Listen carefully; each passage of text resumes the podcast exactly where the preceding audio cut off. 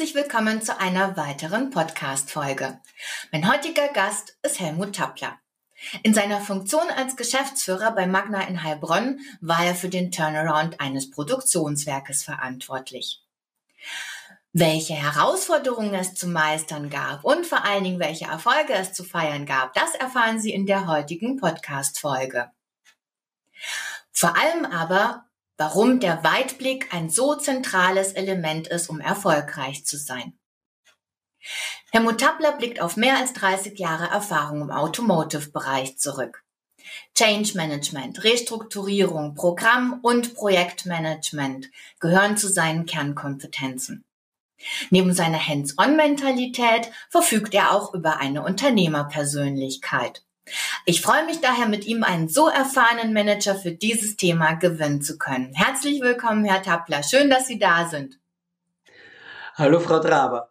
Vielen Dank für die Einladung und für die Gelegenheit, hier einen Beitrag zu leisten und vor allem für die wertschätzend einleitenden Worte. Sehr gerne. Ich bin auch schon sehr gespannt auf Ihre Erfahrungen und vor allen Dingen auch wahrscheinlich unsere Zuhörerinnen und Zuhörer. Ähm, vor welchen Herausforderungen stehen Sie denn bei so einem Turnaround, beziehungsweise standen Sie? Mhm. Also in Heilbronn war die Situation folgende, dass wir einen Kunden äh, gehabt haben, der extrem unzufrieden war.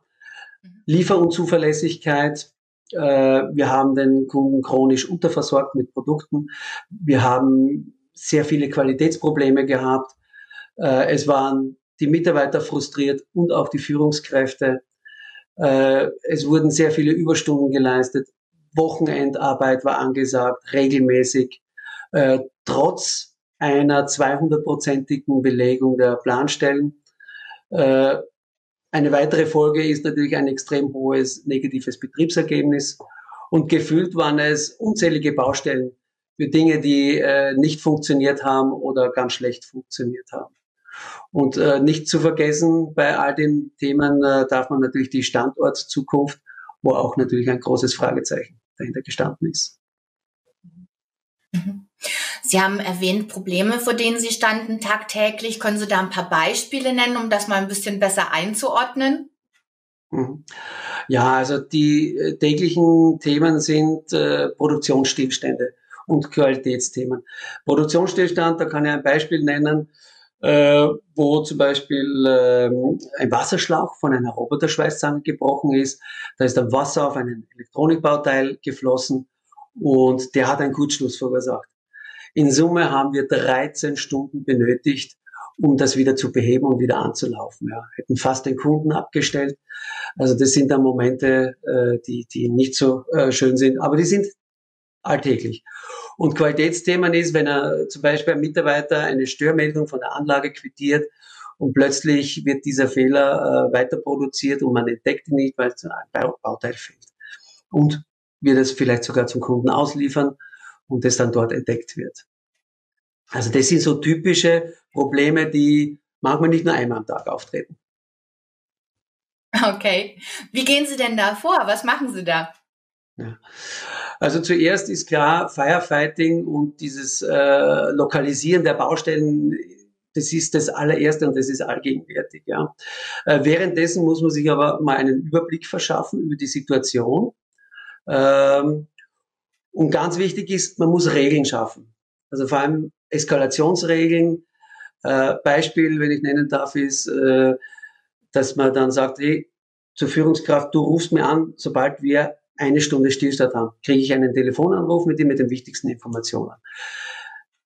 Das erfordert Disziplin. Man muss aber auch klar die Verantwortlichkeiten äh, regeln. Und extrem wichtig ist, Qualität geht immer vor Quantität. Das wird auch in so einer Situation, man will produzieren, produzieren, produzieren.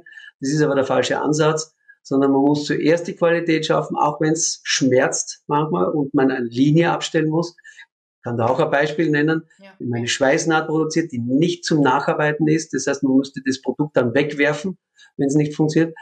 Wenn man hier eine NEO-Schweißnaht hat, muss man die Linie abstellen und das fixen und schauen, dass das funktioniert. Das hilft mir nichts, wenn ich die alle mit NEO produziere. So, das heißt, das ist ein wichtiger Punkt. Und was natürlich wichtig ist, äh, man muss die Werte, die man verkörpert, muss man vorleben. Man ist ein Vorbild. Und bei all den negativen Vorkommnissen muss man sich die kleinen Erfolgserlebnisse rauspicken äh, und die natürlich auch äh, mitteilen und ich will jetzt nicht sagen feiern, aber zumindest wertschätzen. Ja. Ja. So und konkret, konkret heißt das äh, Überleben äh, jeden Tag. Ich muss äh, die Pro Produktqualität äh, absichern, äh, muss die Lieferperformance herstellen und erst danach kann ich mich um eine Wirtschaftlichkeit kümmern. Das ist ganz wichtig.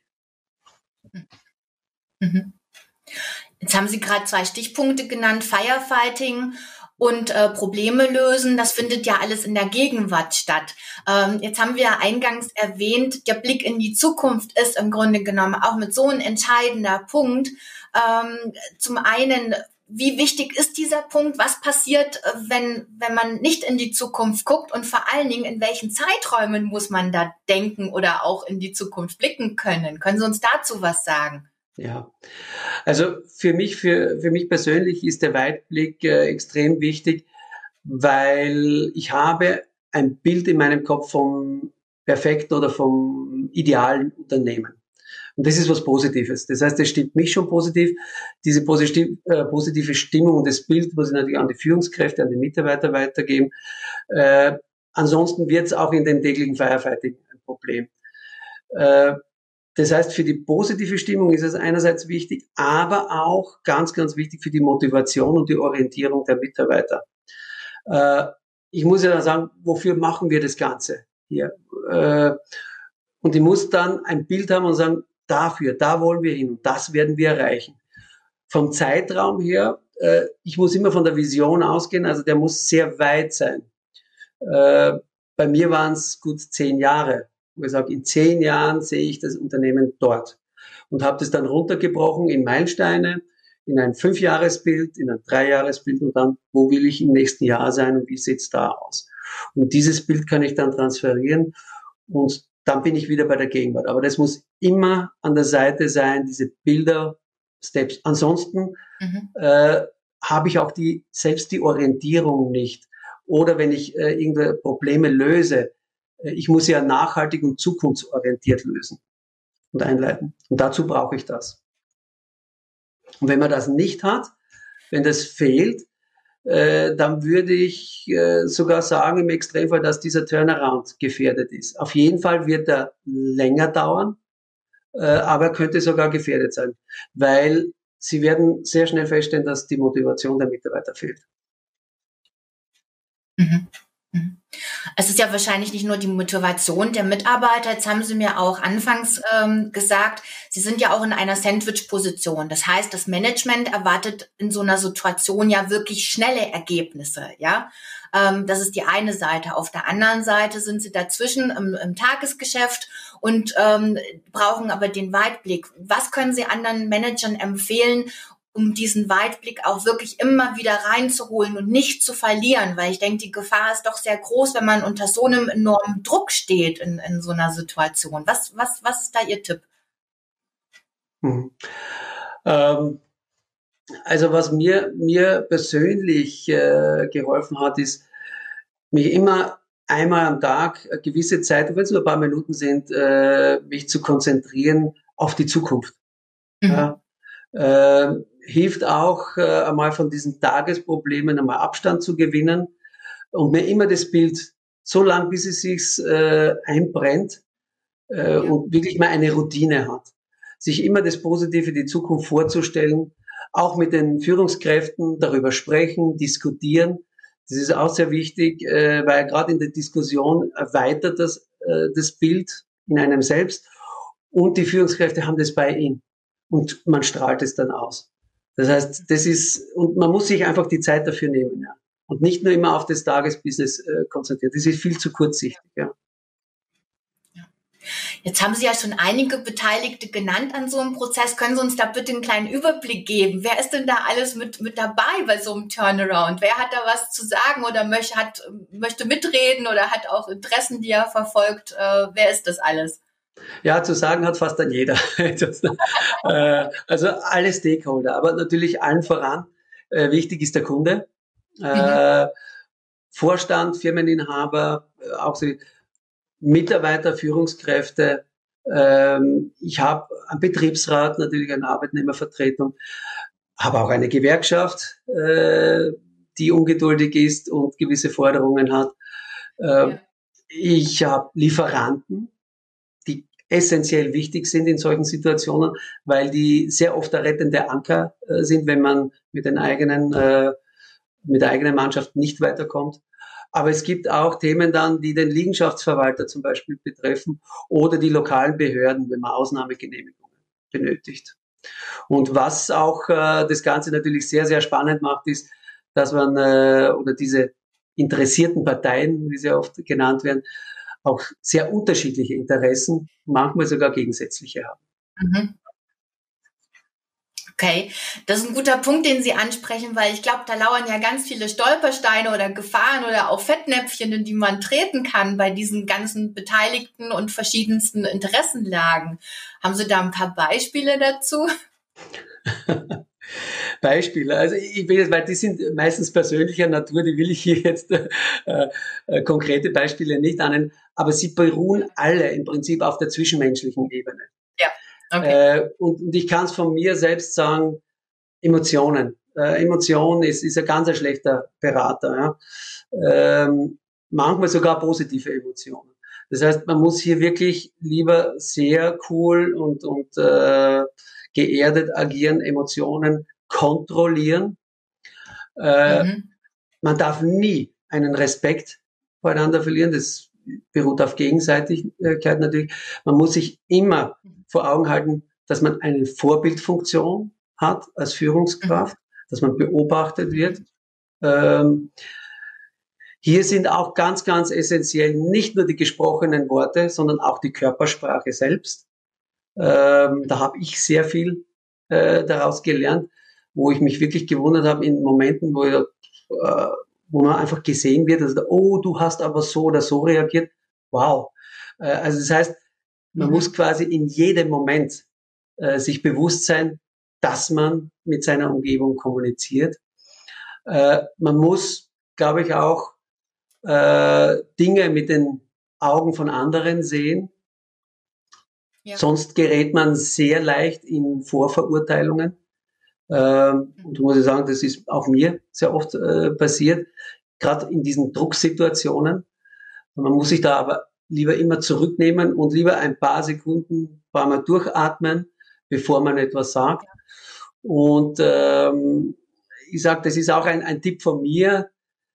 Man muss nicht immer alles kommentieren. Mhm. Das ist oft Gold. Also Schweigen ja, ist äh, oft Gold wert ja, in dem Zusammenhang.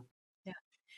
Jetzt ist das ja ein ein wahnsinniger Kraftakt, ähm, auch persönlich, denke ich. Ähm, wie haben Sie sich denn da fit gehalten, beziehungsweise was haben Sie persönlich getan, ähm, um da auch dem, dem ganzen Druck zu bestehen? Hm. Gut, es gibt, es gibt zwei Dinge. Äh, man muss mental äh, sehr ausgeglichen sein und körperlich äh, fit, meiner Meinung. Und für mich ist es so, dass ich äh, täglich meditiere, auch wenn es nur ein paar Minuten sind das bringt mir sehr viel, um, um die Dinge zu verarbeiten. Ähm, man wächst auch in der Persönlichkeit äh, durch ein Coaching zum Beispiel. Und äh, körperlich, Fitness, ja, ich mache drei bis viermal die Woche Sport. Das ist wichtig, um, um einen Ausgleich zu haben. Und da kommen mir auch ja. die besten Ideen. Sehr gut. Ähm, welche Eigenschaften braucht denn jemand äh, von der Persönlichkeit? Sie haben das ja jetzt gerade auch angesprochen. Welche Eigenschaften braucht es denn noch zusätzlich? Also Sie haben schon ein paar erwähnt, aber vielleicht können wir da auch noch mal das zusammenfassen. Mhm. Also auf jeden Fall ganz wichtig ist diese positive Einstellung. Mhm. Das muss man spüren. Das muss rüberkommen. Ja. Ähm, das zweite ist natürlich, äh, ich nenne es Grit unter diesem Begriff. Mhm. Das ist Ausdauer. Durchhaltefähigkeit, mhm. Leidenschaft für das Thema. Man muss brennen, man muss solche Herausforderungen wirklich lieben, ja, damit man sie auch ja. erfolgreich meistern kann. Fokus nie verlieren und work hard and smart. Das sind so Dinge neben einer breiten Schulter. Ja, äh, man muss sehr, sehr viel abblocken, Druck abfangen, damit die Mitarbeiter und Führungskräfte in, einigermaßen in Ruhe arbeiten können. Ähm, und ich sage an Erfahrungen, je öfter man schon herausfordernde Situationen gemeistert hat, desto besser ist man dann auch dafür für die nächsten gerüstet. Mhm. Bevor es zu den nächsten Erfahrungen geht, ähm, die Ergebnisse. Sie haben ja wirklich Erfolge erzielt und erreicht. Ähm, können Sie uns da auch einen kleinen Überblick geben über die Ergebnisse, mit, mit denen Sie das Projekt auch abschließen konnten? Mhm. Ja, also ganz stolz äh, bin ich auf die Kundenzufriedenheit innerhalb von elf Monaten. Nicht nur die Zufriedenheit, sondern auch das Vertrauen zurückgewonnen zu haben in einer sehr kurzen Zeit. Äh, wir haben äh, auch eine Wirtschaftlichkeit erreicht, also eine EBIT-Steigerung im zweistelligen Prozentbereich äh, im zweiten Jahr bereits, haben diese schwarzen Zahlen auch nachhaltig abgesichert bis heute und trotz ständigen Umsatzrückgang. Wir haben uns als Lieferant hochqualifiziert von einem C-Lieferanten auf einen A-Lieferanten binnen drei Jahren, haben alle Zertifizierungen äh, geschafft im ersten Durchlauf ohne Hauptabweichung, ist auch was ganz was Besonderes. Und äh, natürlich für das Werk ganz stolz für die Zukunft bin ich auf die Wett äh, wettbewerbsfähige Kostenstruktur, die wir installiert haben, plus einer Prototypzelle, die die flexible zukünftige Fertigung abbildet. Das heißt, man hat sich hier schon für die Zukunft aufgestellt. Ja. Also und an dieser Stelle muss ich oder möchte ich mich sehr gerne bedanken bei all den Personen, die das möglich gemacht haben, weil das ist ja nicht nur eine Person, sondern es ist ein, ein Teamerfolg. Und da möchte ich ein Dankeschön an Magna und meine Wegbegleiter geben, insbesondere an das Team Heilbronn. Dankeschön äh, für eure Mitarbeit. Und äh, ganz besonderer Dank an meine Frau, die äh, das ja alles miterlebt hat, mich tausendprozentig unterstützt hat und auch gleichzeitig mein 24-7-Coach ist in allen schwierigen Situationen. Und auch an Sie, Frau Traber, für das tolle Gespräch und auch für die Möglichkeit, hier meine Erfahrungen zu teilen. Sehr gerne, sehr gerne. Herr Tappler, eine abschließende Frage. Wenn jemand mehr erfahren möchte über so ein Projekt, wie das funktioniert. Sie haben da bestimmt noch ganz, ganz viel mehr Tipps, da bin ich mir sicher. Wie kann man sie denn erreichen? Also am besten äh, meinen Namen über LinkedIn oder Xing äh, eingeben, dann hat man mich sofort. Äh, und es wird in nächster Zukunft auch eine eigene Homepage dann äh, geben. Und ich freue mich auf alle Anfragen oder Hinweise, äh, weil es ist mein Bedürfnis, auch meine Erfahrungen äh, zu teilen. Und äh, ich hoffe, dass ich auch anderen damit einen Mehrwert schaffen kann. Ja. Noch einmal herzlichen Dank für Ihre wertvolle Zeit und auch für die vielen Tipps. Und ich wünsche Ihnen weiterhin alles, alles Gute und vor allen Dingen bleiben Sie gesund. Gerne, sehr gerne. Vielen Dank auch für die Gelegenheit und auch Ihnen alles Gute und vielen Dank. Dankeschön.